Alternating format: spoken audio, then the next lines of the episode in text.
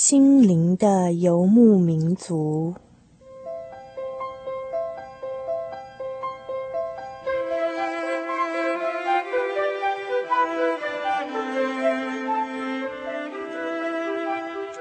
在这个谁都不管谁的后现代社会里，每一个人的心灵都是游牧民族。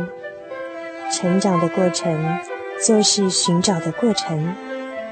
每一颗漂泊的心灵，其实都在寻找生命的绿洲。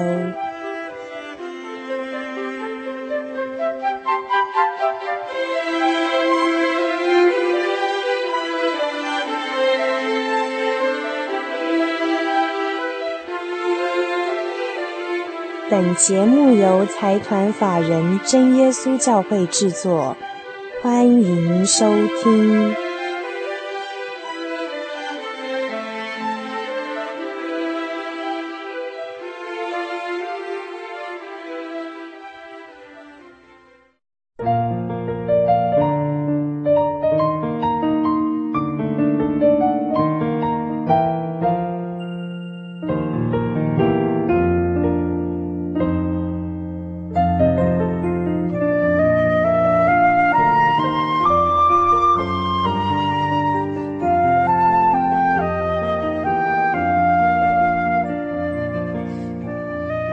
的游牧民族，在空中的朋友，大家好，我是 Kevin，欢迎今天大家再次打开收音机来收听我们的广播节目，一同加入我们的心灵的游牧民族行列，在空中与我们一同分享，一同成长。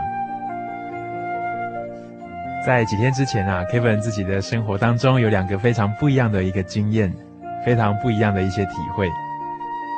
这两件事发生在差不多的时间，但是给人的感受和心情。却有那么大的一个差别。第一件事情让人觉得非常的忧伤，非常的惋惜；第二件事情却又让人感觉到非常喜悦，非常的快乐。第一件事情是有一天我突然接到了一封 mail，高中时代的一些同学寄 mail 来告诉我说，过去曾经坐在我旁边的一位非常好的一个同学，突然得了癌症。过世了。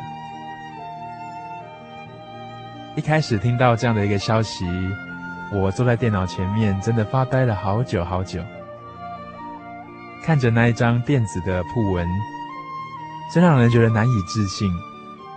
这么年轻的一个同学，怎么几年不见，竟然他就消失在这个地球上了呢？在人生的最后那一段时间。他是怎么样度过的呢？我想了好久好久，也和其他的同学做了一些讨论，真的是对生命的本质那种脆弱的那种状况，感到非常的惋惜，也非常的伤心。但是另外一个经验，是有另外一个好朋友最近带着他们刚出生的小 baby 到我们家里来做客。刚满月的小 baby 真的非常非常的可爱，只要逗他一下，他就咯咯咯的这样的笑。在那天，这个小 baby 啊到我们家来做客的同时，有非常多的好朋友到我们家里来，大家都抢着抱这个孩子，并且来逗弄他，来看看这个新生儿这么样的一种喜悦的感觉，抱着一个孩子在手上，感受到一个生命的开始。那是一种非常满足、非常高兴的一种体会哦。同样，这两件事啊，一个是生命的开始，另一件却是生命的一个结束。仿佛这个生老病死，实在是我们人生当中每一个人都必须走过的一段。生命有开始，就有结束。对于生命的开始，我们怀抱着喜悦和充满希望的感受。但是呢，随着年岁渐渐的增加，我们会渐渐的老去。三十岁、四十岁的时候可能还不觉得，到了五十岁，真的过了半百，就觉得人生有那么一点的沧桑感。生病却是我们从小到大都有的一个共同的经验。在病床当中，能够依靠什么样的力量让自己能够平静下来，面对病魔的一些考验呢？以至于到了人生的终点站，面对死亡的时候，怎么样拿出一份心灵的一个力量来面对这个所必须走过的人生最后阶段呢？生老病死，真的是我们人生当中常常都需要去思考，也是每一个人一定要面对的一些议题啊。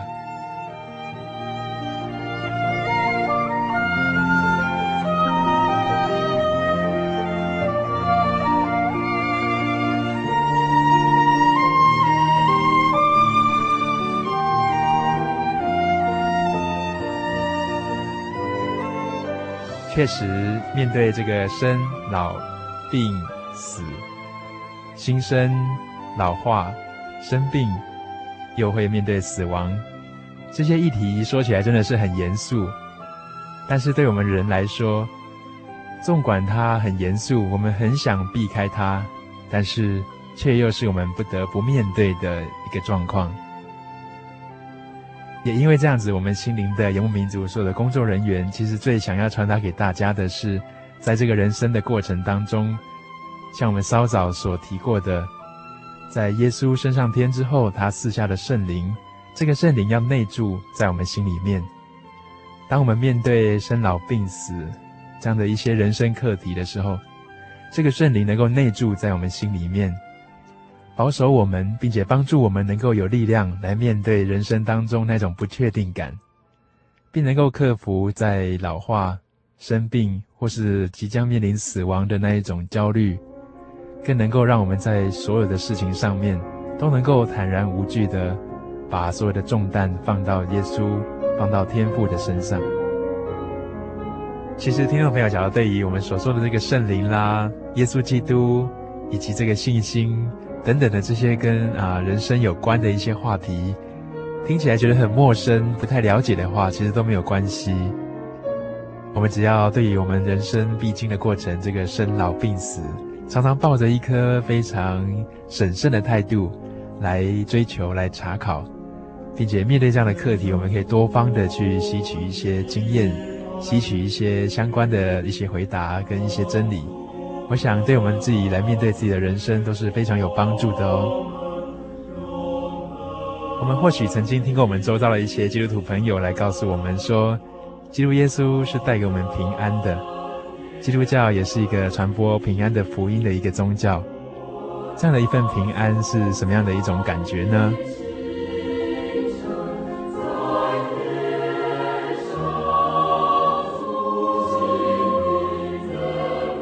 这样子的一种平安，其实跟我们刚才所说的生老病死是很有关系的哦。因为耶稣曾经对他的门徒说：“你们在世上有苦难，但是你们放心，我已经胜过了这个世界。我所赐给你们的平安是别人没有办法夺走的。这个平安会帮助你们去面对在世上所碰到的许许多多的苦难。”也就是说，我们个人在面对生老病死这样的人生的一种情况的时候，有时候靠着自己，真的觉得自己好脆弱、好软弱。但是呢，耶稣却把福音的种子放在我们心里面，让我们靠着它，能够生出非常大的信心来。也因为这样的信心，我们就把他的平安接纳放到自己的心里面来了。在节目最开始是，跟大家分享的是这一首赞美诗篇。天上的主的话语呢，帮助安慰我们。永恒的真光啊，照耀着天和地。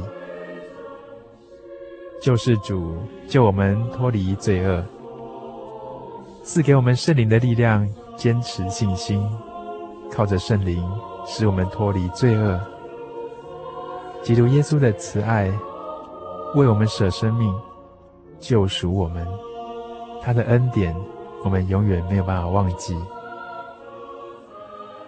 跟大家分享这一首赞美诗篇，一种非常平静、非常平安的感觉。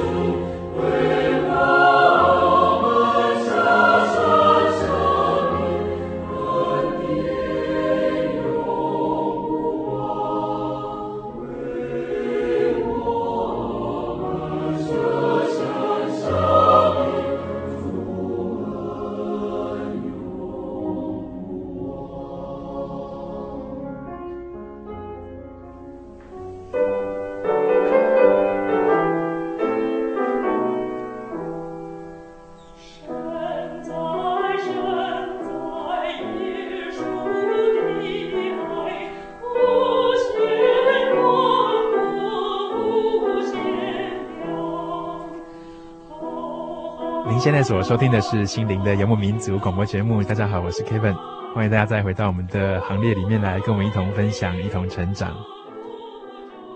其实 Kevin 很早以前就很想问听众朋友一个问题哈，你觉得自己的心里面平安吗？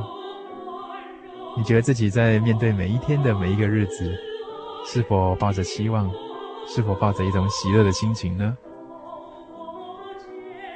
面对每一个早晨，你到底是什么样的一种心情？是什么样的一种感受？在最近，我们会观察到这个市局啊，真的是有一些混乱，也让人感觉到说明天如何，我们都不太能够把握，也不太能够确定。特别是在面对这个世界这个局势，有时候会发现，偶尔这里有一些战乱，偶尔那里有一些纷争。又有的时候，就在我们周遭，或是在我们住的很近的一个地方，又突然发生了一个好像让人家没有办法面对、很错愕的一些事情。从几年前的地震，一直到后来的这个九一一这个恐怖攻击的这样的一种事件，有时候以前让我们觉得很安全的地方，现在反而有时候让人觉得很危险。一个人的人生有出生。有终结，从生到死，这是一个过程。这个世界也有一个开始，也有一个结束。从生到死，仍然是有一个过程。我们面对自己的人生，没有办法知道什么时候会死亡，也没有办法知道我们的人生在什么地方会画下一个句点。同样的，面对这个世界的局势发展，我们也很难去了解。什么时候，他会走到一个尽头？但是放在眼前的，却让人们觉得真的是那么一点不平安啊！对于某一些不平安以及战乱的一些事，有一次耶稣就对他的门徒说过这样的一些话。他说：“将来你们要听见打仗和打仗的风声，但是总不要惊慌。”因为这样的一些事情是必须有的，只是末期还没有来到，所以暂时还没有这样子一种大规模的一些战事。到那个时候啊，人民要攻打人民，国家要攻打国家，很多的地方必定会有饥荒，会有地震，并且这都只是灾难的起头哦。那时候，人们要把我们陷在患难里，也要杀害你们。你们并且要为了我的名，被人家所恨恶。耶稣指着将来的局势，其实在两千年前啊，他就看见了这个世界上真的是有非常多不平安的一些事情，有战争，有饥荒，有地震。还有许许多多，有时候会让我们觉得非常不公义的一些事，让我们觉得非常不平安的一些事情。也就是因为有许多这样的一些事情哈，所以其实我们人们哈，大家都有共同的愿望，希望能够透过一些方法来让这个世界保持一个和平。那对每个人来说，我们也会想办法让我们自己能够啊、搬家啦，或者说能够迁居到一个很平安的地方。能够让自己能够过得比较平静一点，但是有时候却也没有办法追寻得到。过去我们在节目当中有谈过这样子的一种事情吼，一个高高在上的这个耶稣基督啊，他干嘛有事没事，自己道成肉身降生到这个很像很不平静、很不平安的一个世界里？他所为何来呢？其实他就是要把这种平静、很宁静的感觉。能够种在我们的心田里。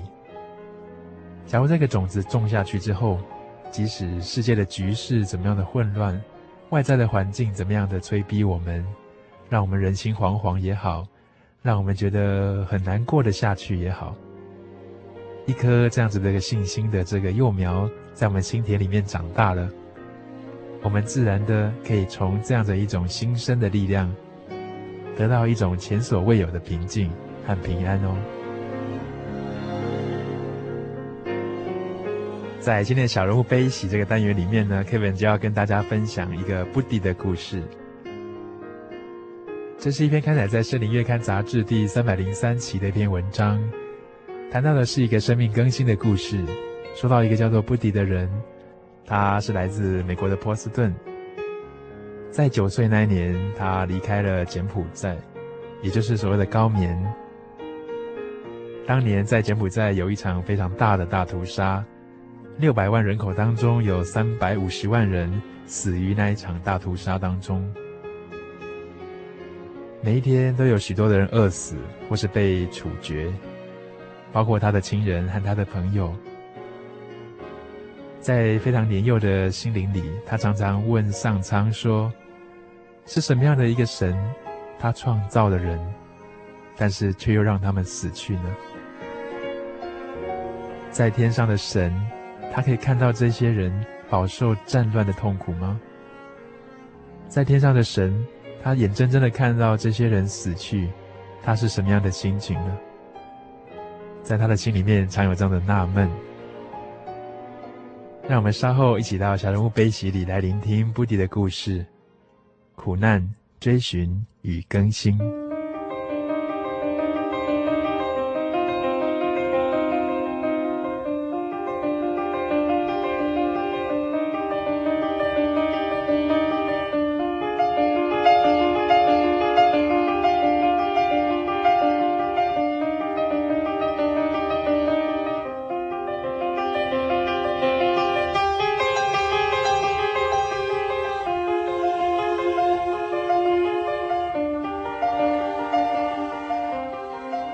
我出生在柬埔寨，也就是大家所熟知的高棉。一九八一年，我来到美国，当时我才只有九岁。在一九七五年一直到一九七九年之间，托布政权的时代，在我的国家柬埔寨里，有一场大屠杀，六百万人口当中有三百五十万。因为这一场屠杀而死去，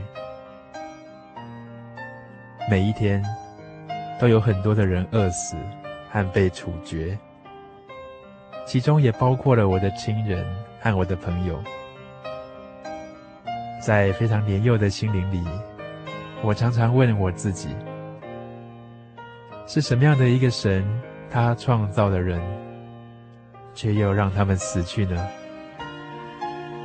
这样的神是一个好神吗？在天上的神，他看得见这些人死去吗？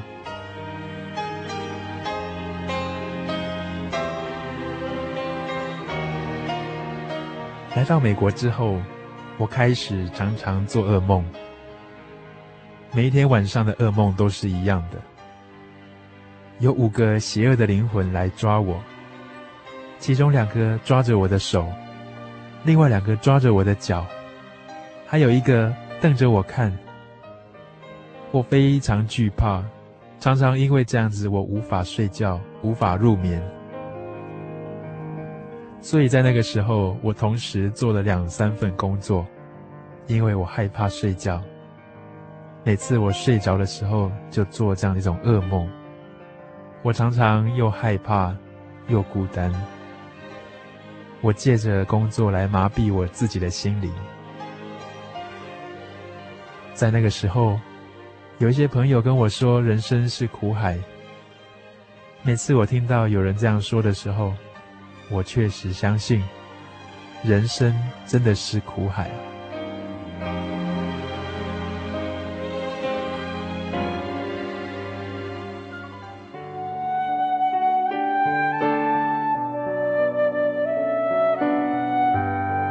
这样子，当时我一直在追寻真理，我在寻找真神和信仰，但是我的心中仍然常常感到孤独。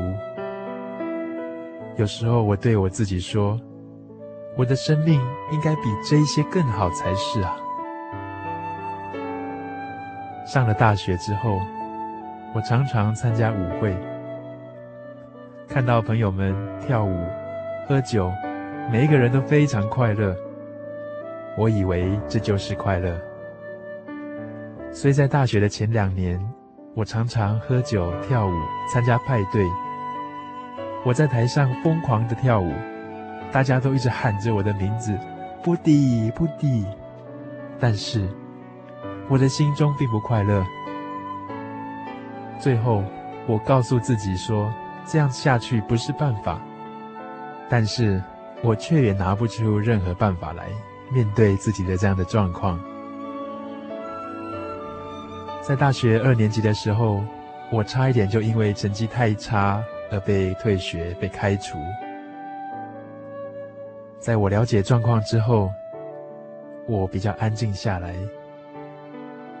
但是在大学三年级的时候，我还是常常心里面感觉到非常的寂寞。那时候我想，假如我大学毕业了，找到一个好的工作来赚一些钱，或许我会快乐一点。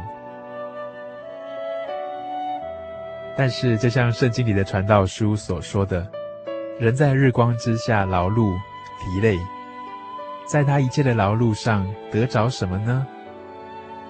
因为他日日忧虑他的劳苦，反倒变成了愁烦，连夜间心里也不安。这也是虚空啊！虚空的虚空，凡事都是虚空啊！在毕业之后，我果然找到了一份很好的工作，但是我的心中还是常常感到非常的空虚，非常的无助。当时我仍然不断的寻求真理，但是却没有找到。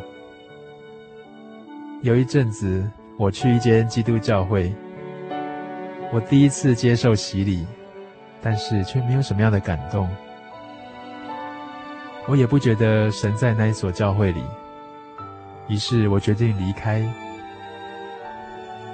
之后，我妈妈又带我到另外一间希腊东正教的教会，这是我第二次受洗。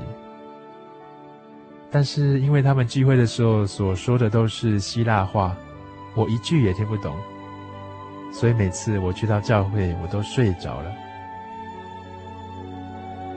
在我连续去了两间教会之后，我对自己说：“忘了这件事吧，神并不存在。”于是我又把我自己的精神集中在工作上。但是很凑巧的，在我的公司里就有一位同事是真耶稣教会的信徒。有一天，他看到我放在桌上的圣经。他就邀请我来参加他们的查经班。我当时想，我为什么不尝试一下呢？又不会有什么样的损失，所以我就跟着他去了。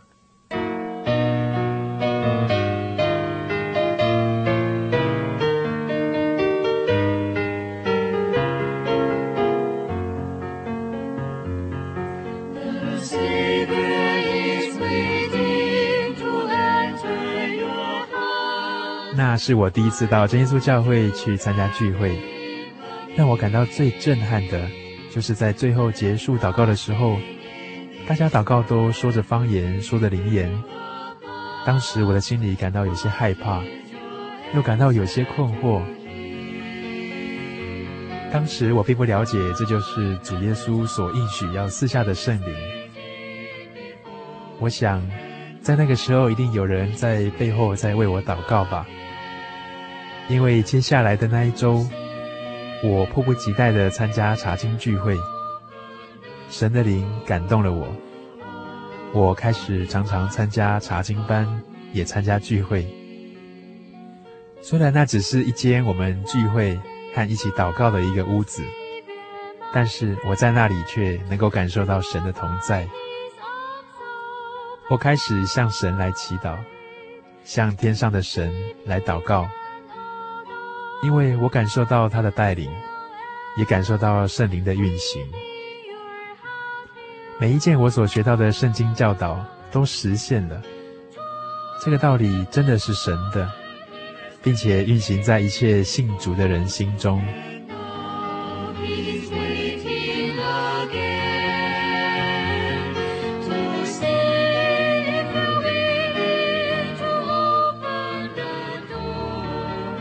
有一天晚上，我在睡觉的时候，神的力量降临，对我说：“起来祷告。”当我听到神的声音这样说的时候，我就开始起来祷告。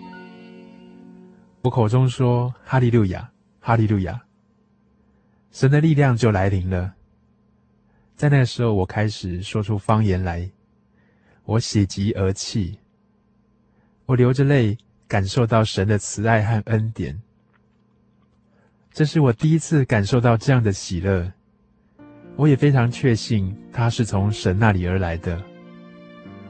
在那一次祷告里，神让我了解我自己是什么样的一个人，也让我看见自己在高中、在大学的时候所做过的一切罪恶的事。就好像圣经里面所写的，遵守神命令的，就住在神里面，神也住在他里面。所以，我们知道神住在我们里面，乃是因为他所赐给我们的圣灵。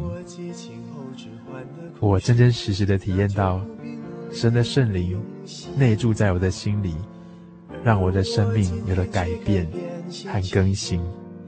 因为在我生命中认识了你，唯有你，耶稣。是我的宝，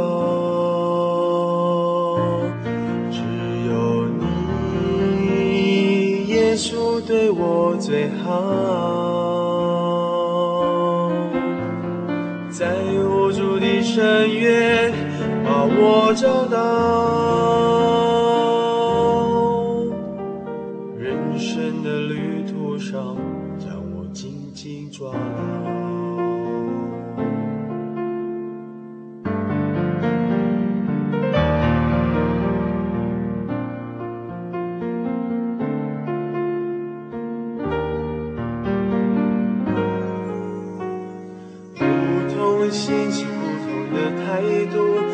命对我而言更有意义，日子不再无奈，不再是游戏，你把我们距离拉近，这样伟大改变在我生命，对你我真无法感激，只能将这美好福音传到每个人的心里。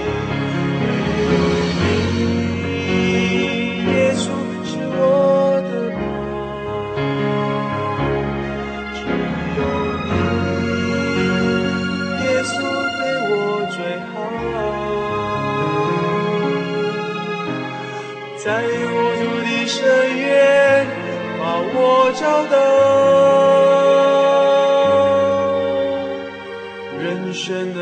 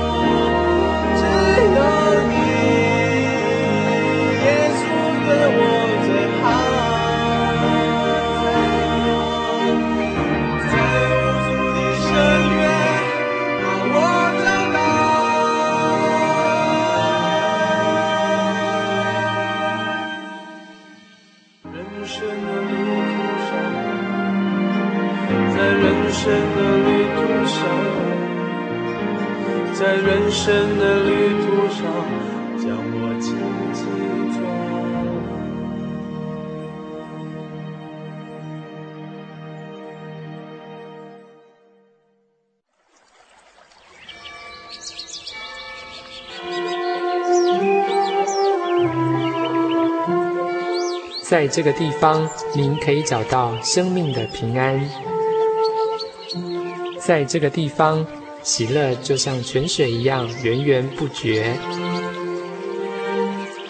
真耶稣教会总是敞开大门，欢迎您的加入。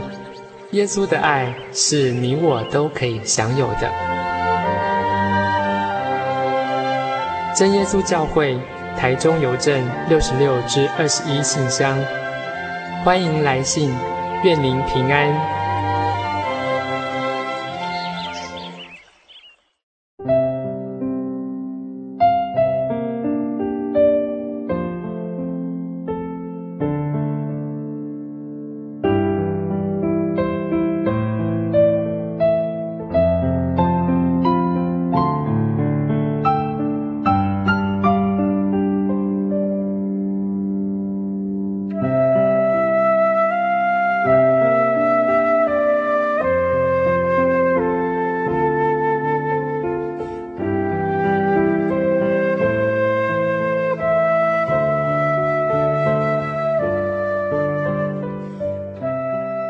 现在所收听的是《心灵的游牧民族》节目。大家好，我是 Kevin，欢迎大家再回到我们的小人物悲喜这个单元当中来。今天在小人物悲喜这个单元里呢，Kevin 为大家分享的是布迪的故事：空虚、追寻与更新。在九岁那一年，布迪从高棉，也就是柬埔寨，来到了美国。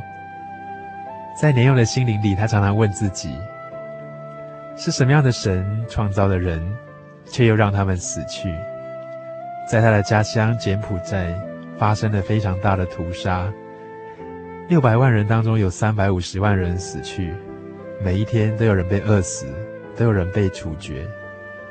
他的亲人和他的朋友也在屠杀当中丧生了，所以他常问自己：天上的神到底看得见人生的这些苦难吗？对于人间的这些战乱、这种不平安的事情，天上的神到底在哪里啊？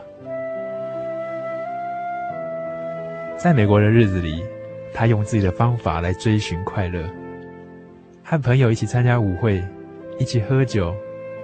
找非常好的工作，人世间的许多的事情，许多看起来应该是很欢乐的事，却让他掉进更深的一个空虚里。空虚的空虚啊，在世上的许多事都是空虚啊。他好想找到一个人生的答案呢。有天晚上，当他真的向神来祷告，口念哈利路亚，哈利路亚。这哈利路亚是赞美主耶稣的意思。他第一次感受到从神而来的圣灵浇灌在他的心里，把他从空虚当中释放出来了。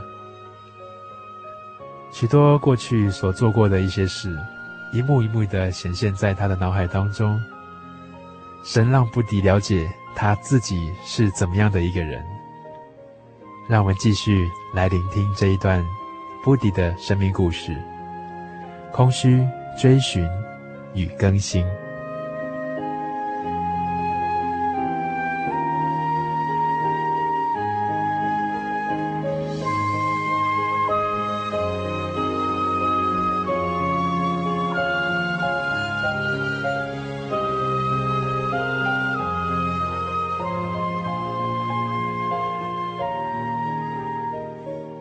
从我得到圣灵那个时候开始，我开始认识神，也开始认识了我自己。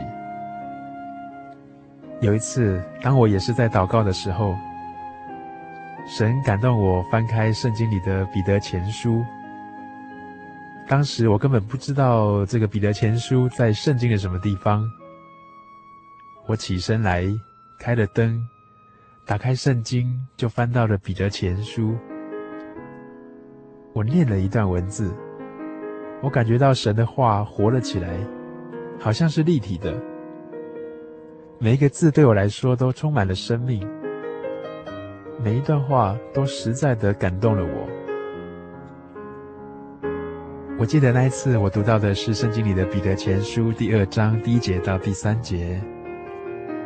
圣经说到说，所以我们既然已经除去了一切的罪恶和诡诈。就要爱慕那纯净的灵奶，就是要爱慕道理，像刚刚生出来的小 baby 一样，能够爱慕灵奶，因为神的道理才能够叫我们渐渐的长大，以至于得救。因为我们假如已经尝过了主耶稣的恩典，尝过了这样的滋味，就必须要如此。因为圣经告诉我们说，只有我们是被拣选的。是君尊的祭司，是圣洁的国度里的，是属神的子民啊！当时我真的觉得非常非常的感动。我是这么样的一个卑微的人，却被神所拣选了。神的爱跟恩典为什么临到我呢？我不知道，但是我却知道，神亲手触摸了我，他触动了我的心。把我从过去那种苦读拯救出来。过去我常常想，人世间为什么这么多的不公平？人世间为什么会这样？为什么会那样？但是在基督耶稣里，我却得着了释放，和平安。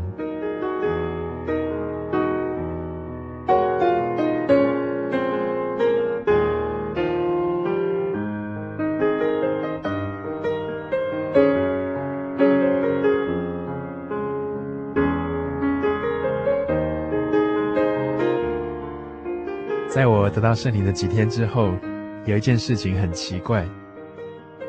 那时候我的噩梦竟然又回来了。我已经有好几年不曾有这样的噩梦了，并且同样的是那五个邪恶的灵。这一次他们来的时候，在梦里面特别用力的掐我，我甚至不能呼吸，也不能喊叫。但是我非常努力的说：“奉主耶稣的名。”赶走撒旦，在梦里面，因为我奉主耶稣的名赶走他们，他们就离开了。之后，我问教会的弟兄姐妹，为什么我在得到圣灵之后还会有这样的噩梦呢？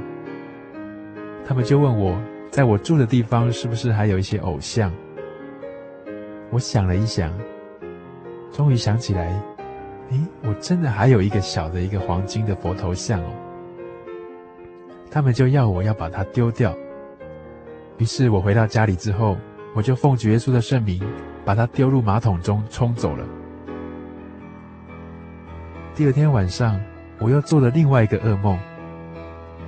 这一次啊，不只是只有一个又大又黑的恶灵掐住我的脖子，我看不清楚他的脸，但是我吓到了，因为这是前所未见过的。我喊着说：“奉主耶稣的圣名赶鬼！”并且开始反着过来，我掐住那个恶灵，并且我把他压倒在我的床上。这时我看到他的脸烂掉了，并且长满了虫。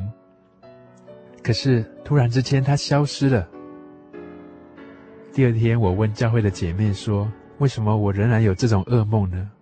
我不知道是什么样的原因。我也不记得在我住的地方还有什么样的东西。这位姐妹告诉我说，我应该再查一次。于是我找了又找，找了又找，我终于找到以前我妈妈在很久以前她所给我的一个佛头像。我已经忘记说我把它放在这个珠宝盒里了。于是我就再次的奉主耶稣的圣名，把这个偶像丢到马桶里冲走。因为这样的一种捷径，让我心里真的得到了释放，再也不受到魔鬼的辖制，也不在梦里面受到这些恶灵的干扰。耶稣让我重新得到了自由，得到了释放。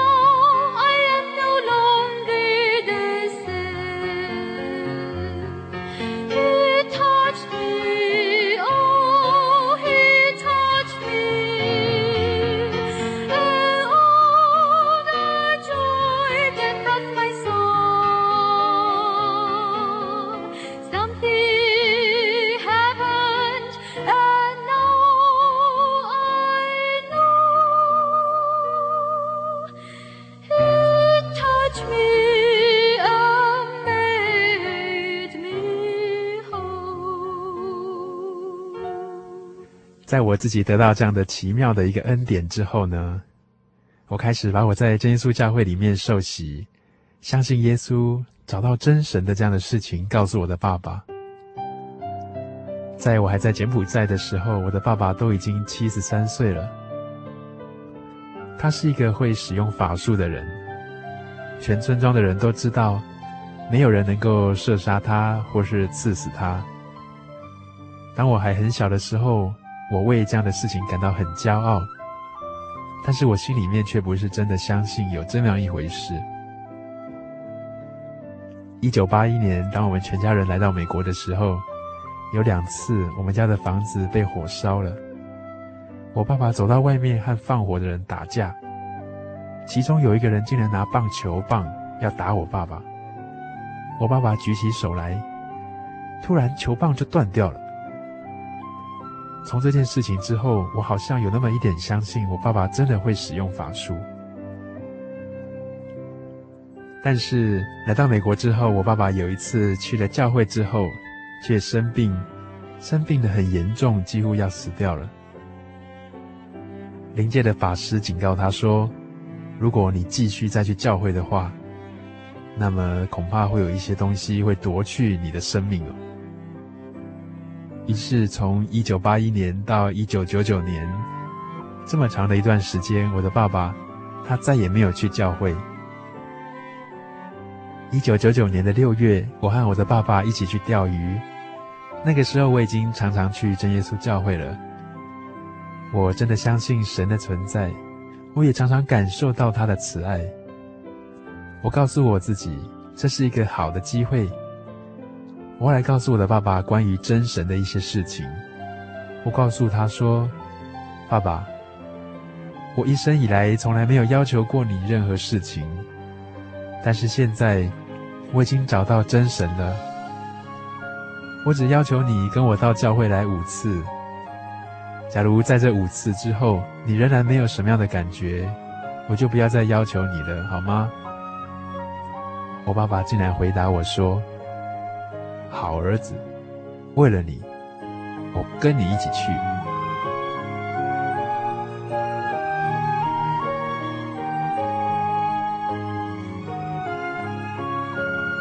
感谢神，我爸爸在那个星期六，也就是安息日，他来到教会，并且跟我们一起祷告。祷告之后，我问他：“你的感觉怎么样？”他却回答我说：“我觉得非常的冷。”我想了一下，觉得不太对劲。果然，我看见他的脖子上还挂着一个大佛像。我就跟他讨论，告诉他这就是问题所在了。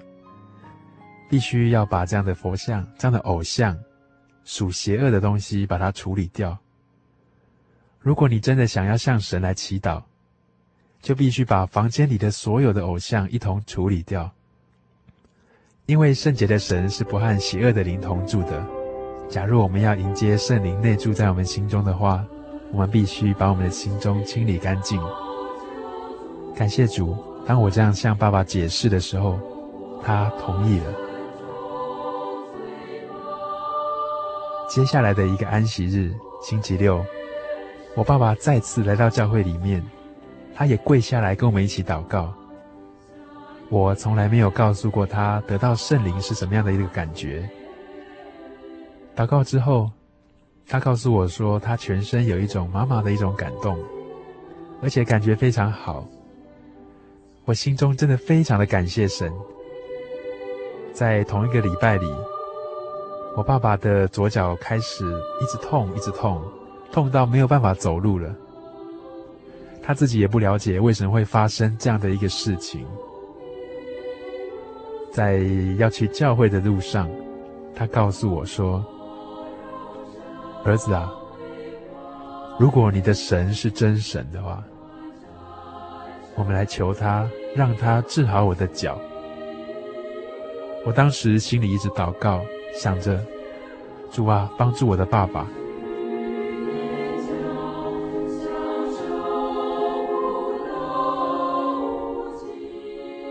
我知道我的爸爸是一个守信的人，我更知道我们必须要有信心来依靠神，神一定会治好他的。我爸爸的左脚痛了一个礼拜左右，有一天晚上，他痛得醒过来大叫。但是在他醒过来那一刹那，他感到有一股力量从他的脚底一直传到膝盖来，然后他竟然就能够下床来走路了。他打电话来告诉我的时候，我心里非常的高兴。我也知道教会里的弟兄姐妹们真的很用心的来为他祷告。接下来的安息日到教会的路上，我爸爸告诉我。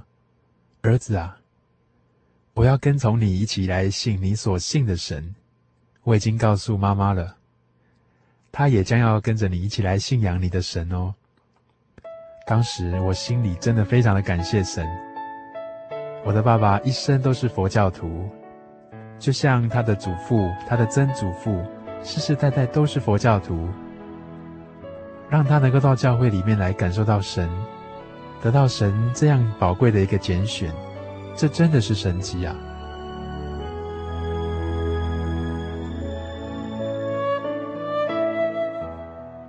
神的慈爱真的是超过我们所能想象的。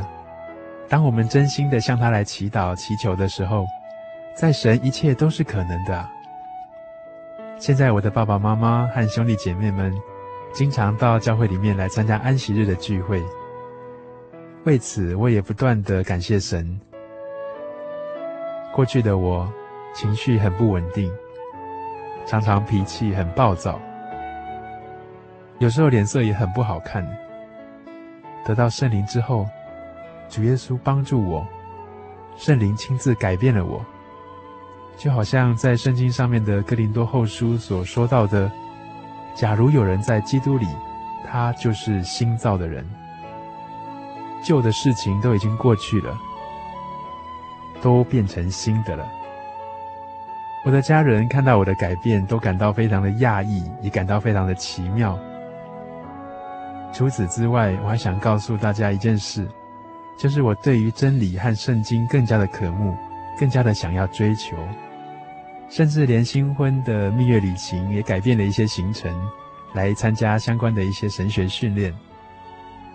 很想告诉听众朋友的，就是说，在认识耶稣、得到圣灵之后，我的内心真的充满了平安，充满了喜乐。很希望跟大家分享这一段从苦难一直到追寻，以及生命得到更新的经验。很希望你也能够跟我一样，在这个平安的福音里，得到生命的更新，找到平安和喜乐。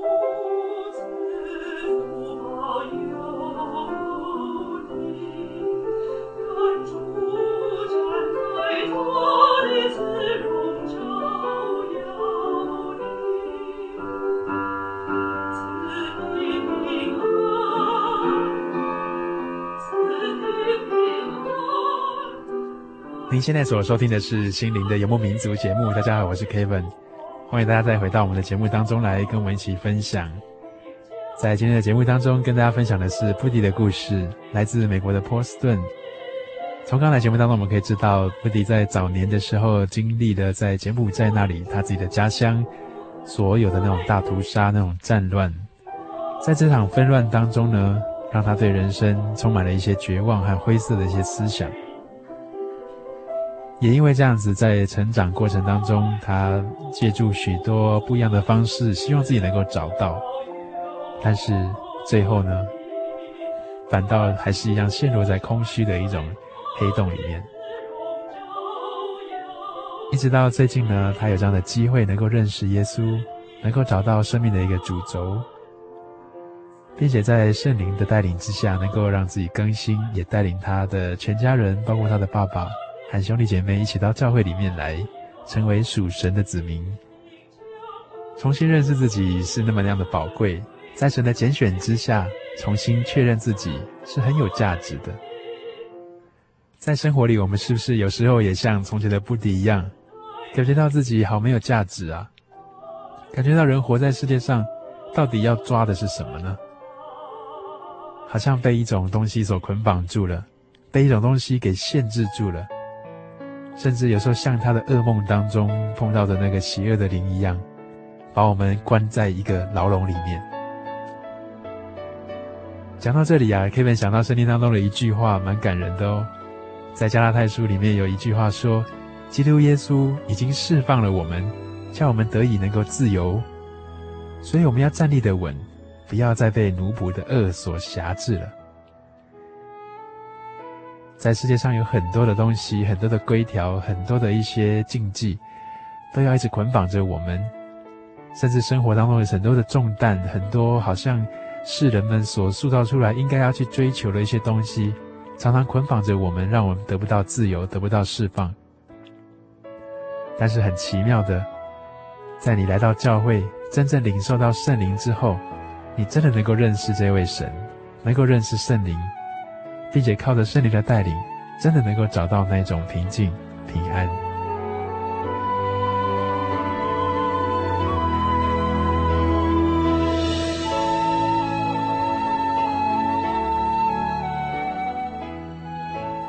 假如听众朋友，您在听了今天这一集之后，你觉得蛮受鼓舞的，或是你有什么样的困惑、什么样的疑问，或者是想进一步多了解一些关于基督耶稣平安的福音，我们都非常希望你能够来信，或者是试着跟我们的联络哦。你可以寄到台中邮政六十六支二十一号信箱，台中邮政六十六支二十一号信箱。除了写信之外，你也可以上我们的喜信网站，joy 点 org 点 tw。joy 点 org 点 tw，这是我们喜信网站的网址。全球华人都可以在这个网站上面看到许多的讯息，及吸收到跟信仰有关的一些资讯。假如你想要对今天的节目做一些回馈，或是要分享你最近的一些心情的话，你都可以到喜信广播网里面来写信给主持人，跟 Kevin 来说说您最近的近况。你也可以到广播回响的网页上面来发表你听完今天这一集的一些心情，以及你个人的一些体会哦。节目的最后跟大家分享的是这一首，你知道吗？亲爱的听众朋友，不知道您知不知道，主耶稣基督多么希望你能够回到他的怀抱啊！他更希望你能够明白他对你的爱，你知道吗？我们下周同样的时间再次的收听我们心灵的游牧民族，愿大家平安。你知道吗？在这互不相干的世界里，有个人深深地爱着你。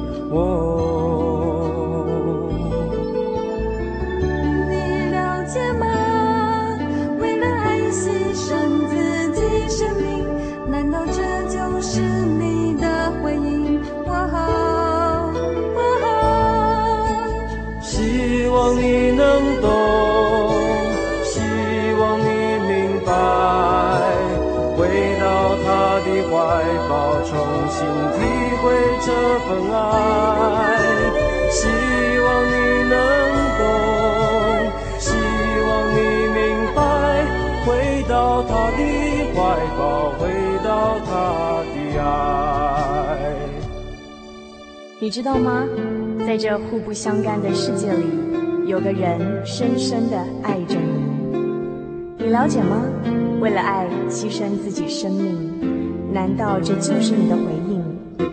希望你能懂，希望你明白，回到他的怀抱，重新体会这份爱。真的希望你能懂，真的希望你明白，回到神的怀抱，回到神的爱。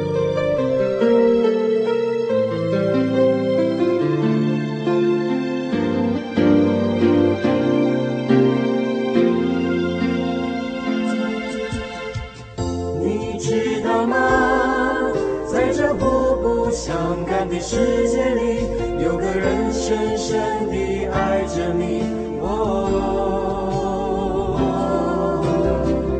你了解吗？为了爱牺牲自己生命，难道这就是你的回应？哦。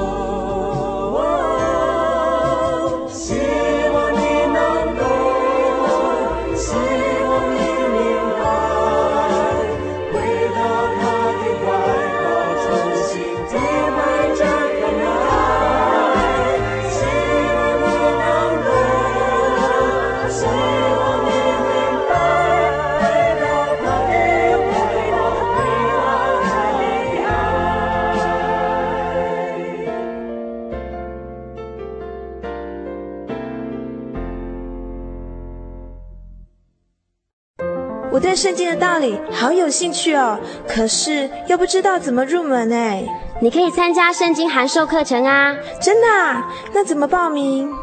只要写下姓名、电话、地址，寄到台中邮政六十六之二十一号信箱，很快的，你就会收到第一课的课程了。赶快去寄吧！嗯，圣经函授课程能循序渐进地引导您更了解耶稣基督的福音，得到生命的滋润和来自信仰的力量。本课程完全免费，欢迎来信台中邮政六十六之二十一号信箱，请注明参加函授课程。愿神祝福您。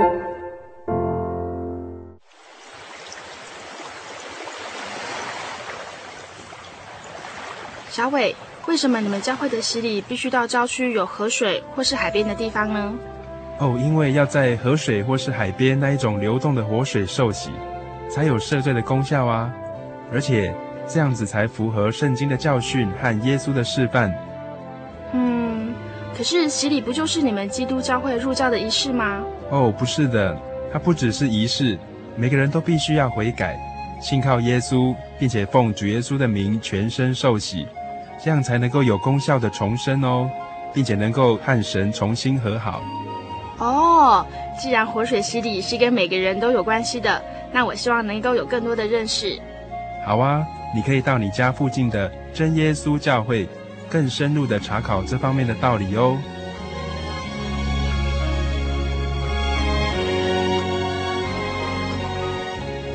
真耶稣教会随时都欢迎您一起深入的探究圣经的教义和人生的方向。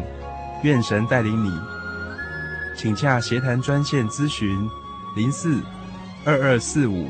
二九九五零四二二四五二九九五，愿您平安。